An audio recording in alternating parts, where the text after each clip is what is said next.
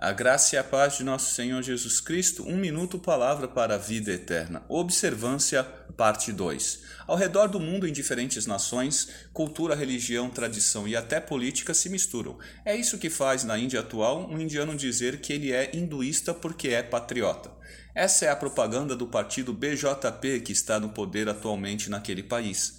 No Irã, o Ayatollah defende uma teocracia, então aquele é um país muçulmano cujas leis são baseadas na Sharia islâmica. Sendo assim, os vários poderes são supervisionados por um corpo de clérigos. Em países como Myanmar, o budismo é uma tradição cultural além de religiosa, e quem não segue essa ordem é um traidor dos valores da família e do país, assim como nos países anteriormente mencionados.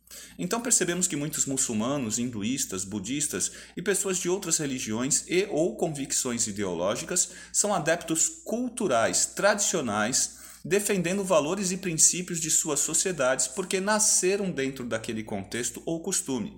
Essas influências são tão fortes na vida de uma pessoa ao ponto dela chegar a perseguir aqueles que não seguem o mesmo fluxo. Em nome desses deuses, cultura, religião, pátria, tradição, chegam a ignorar a Deus e a vida humana dos seus semelhantes. Ignoram que é possível pertencer a uma cultura, religião, pátria, tradição, ou seja, estar no mundo, pois estas coisas são do mundo, e ainda não ser do mundo, mas de Deus. Que tipo de cristão é você? Cultural, tradicional ou de Cristo? Marcos 7,13 Assim vocês anulam a palavra de Deus por meio da tradição que vocês mesmos transmitiram e fazem muitas coisas como essa. Misericórdia.